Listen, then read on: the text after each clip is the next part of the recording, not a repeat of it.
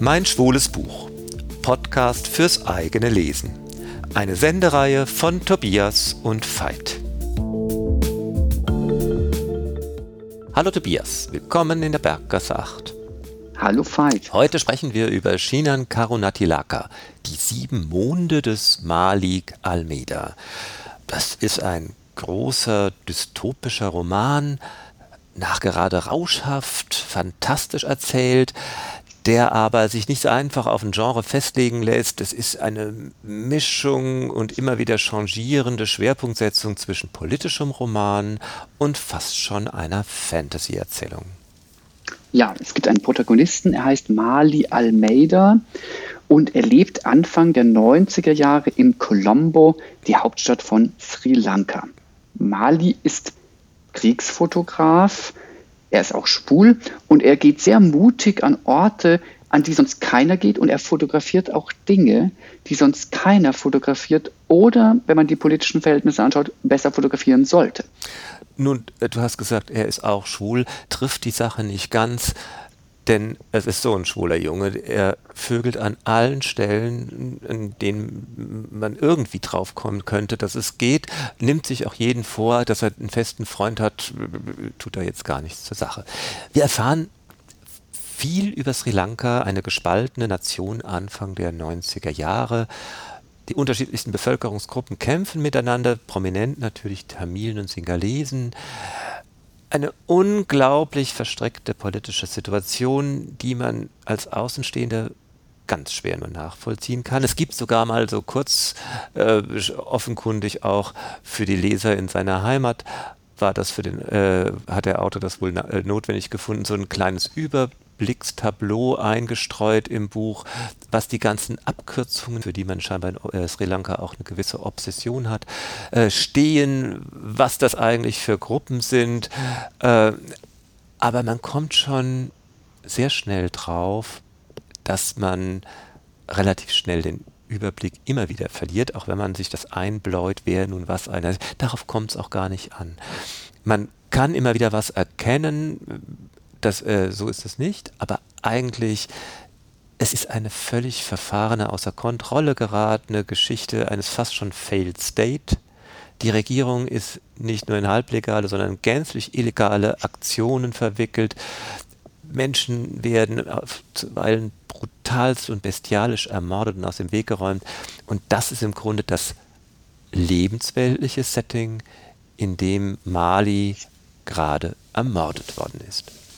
Genau, er ist nämlich einer davon, der irgendwie aus dem Weg geräumt wird. Und deswegen ist er zwar Protagonist, aber wir begegnen ihm nicht als Lebenden, sondern eben nach seinem Tod in einer Art Zwischenreich zwischen Leben und naja, das wird nicht ganz deutlich, der Ewigkeit, was auch immer, vielleicht im ewigen und vollkommenen Vergessen. Jedenfalls dieses Dazwischen, in dem sich Mali aktuell befindet, das ist total witzig, total bürokratisch organisiert. Es gibt einen Tresen, man muss dann Schlange stehen, man bekommt Formulare, man muss irgendwelche Untersuchungen machen und man hat irgendwann mal sieben Monde, sieben Tage Zeit. Und dann soll man irgendwie in das Licht gehen und dann soll man wohl irgendwie alles vergessen. Ja, und das Licht, das ja eher so traditionell für die Erlösung und das Aufgehen im großen Ganzen, merkt man schon bald so doll, scheint das nicht zu sein. Das scheint ein sehr bitteres Heilsversprechen zu sein und eigentlich will Mali nicht dahin und er merkt auch sehr viele andere von diesen Zwischenweltwesen wollen da gar nicht so hin. An dieser Stelle muss man auch gleichzeitig sagen, dieses Zwischenwelt äh, Szenario wird sehr gekonnt durch die perspektivische Anordnung dieses Romans äh, nochmal aufgegriffen und dargestellt. Der Roman ist in Du-Perspektive verfasst, was ja mitunter eine recht nervige Schriftstellerentscheidung äh, ist, weil es alles sehr gekünstelt ist, weil insbesondere im Deutschen, aber vielleicht ja auch in manchen anderen Sprachen die Flexionsformen der zweiten Person doch eher mühsam zu bilden sind. Das wird dann beim Lesen auch nicht e-, leichter. Hier bringt es aber was ganz Wichtiges zum Ausdruck, nämlich diese Sache, einerseits ist Mali nämlich fast schon Ich-Erzähler, es wird erzählt, als ob er selber das als Ich-Person erlebt und erfährt, was ihm da als Geist in dieser Zwischenwelt passiert. aber er ist ja nicht mehr ganz bei sich. Er ist ja tot und hat auch immer wieder so einen merkwürdigen Blick auf sich. Und genau das bringt in diesem Fall diese stilistische äh, Kunstgriffsgeschichte zum Ausdruck, dass alles in der Du-Perspektive erzählt wird. Und es ist stimmungsmäßig richtig großartig, dass das in dieser Weise ist.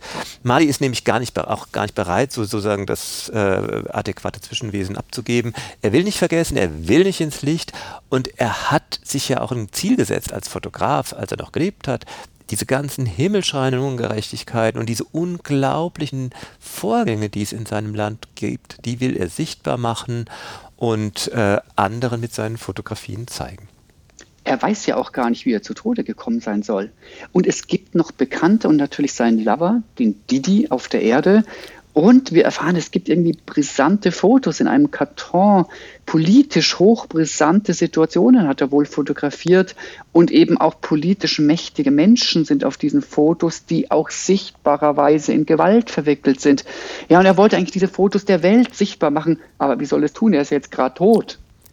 Aber diese Geisterwelt ist scheinbar nicht ganz von der Realwelt äh, geschieden, denn die, manche Geister können mit den Lebenden flüstern und irgendwas, eine kleine Vermittlungsgeschichte scheint zu funktionieren.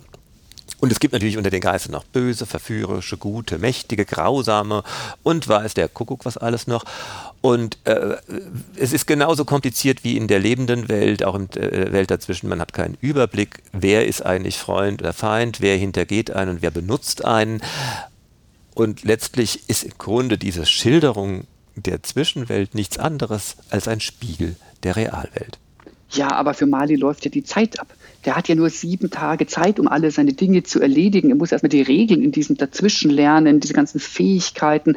Er will ja nicht auf ewig im Dazwischen gefangen sein oder vielleicht doch, aber es gibt auch die Gefahr, eben von mächtigen Dämonen verschlungen zu werden. Sehr, sehr rasend. Und so kann man nämlich diesen Roman auch einfach immer wieder nur genießen. Also ich würde jedem abraten, jetzt mal wirklich alles aufdröseln zu wollen. Es ist rasant, bunt, schillernd und bizarr mittlerweile. Es gelingt dem Autor, die allergrößten Unwahrscheinlichkeiten als glaubhafte Ereignisse zu schildern.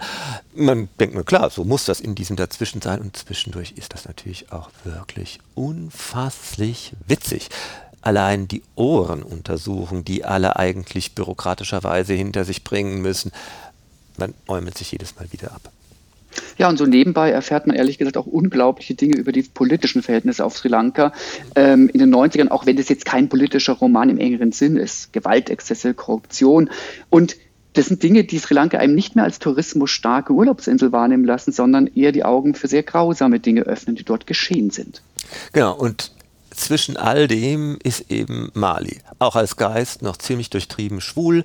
Und äh, Didi ist ja nicht nur irgendeiner, sondern er ist der Sohn des Sri Lanka Jugendministers, der in Personam auch äh, immer wieder auftritt, äh, eine wichtige Figur und das ist natürlich in Sri Lanka auch wichtig, dass man da mit den richtigen Leuten kann. Aber Mali ist ein Spieler, ein Hallodri, kein echter Sympathieträger, sexuell obsessiv. Er liebt zwar seinen Didi, aber so richtig für voll kann er ihn auch nicht nehmen und äh, nimmt sich eigentlich ständig alles, was er nicht haben kann, sei es finanzieller äh, Natur oder was, wes, äh, wessen er halt habhaft werden kann, wenn es irgendwelche Männer sind. Ja, und man kann diesen Roman auf so vielen Ebenen lesen. Ich fand auch, man hat viel davon erfahren, wie man Schwulsein in einer Gesellschaft der Gewalt und der Verbohrtheit leben kann, welchen Reaktionen man sich stellen muss. Auch das kann man als ein Roman-Thema wahrnehmen. Genau, das ist wirklich äh, sehr vielschichtig. Äh, was man bei all dieser Grausamkeit nicht äh, vergessen kann oder ver verlieren kann, ist eben durch die Erzählweise der unglaubliche Humor, diese Urwitzigkeit, die aber auch dann mehr als jede Analyse aufdeckt, wie nah Menschlichkeit und brutale Gewalt bei uns allen zu liegen scheint. Shinan Karunatilaka, Die sieben Monde des Mali Almeida. 2023 im Rowold Verlag erschienen, gebunden 544 Seiten.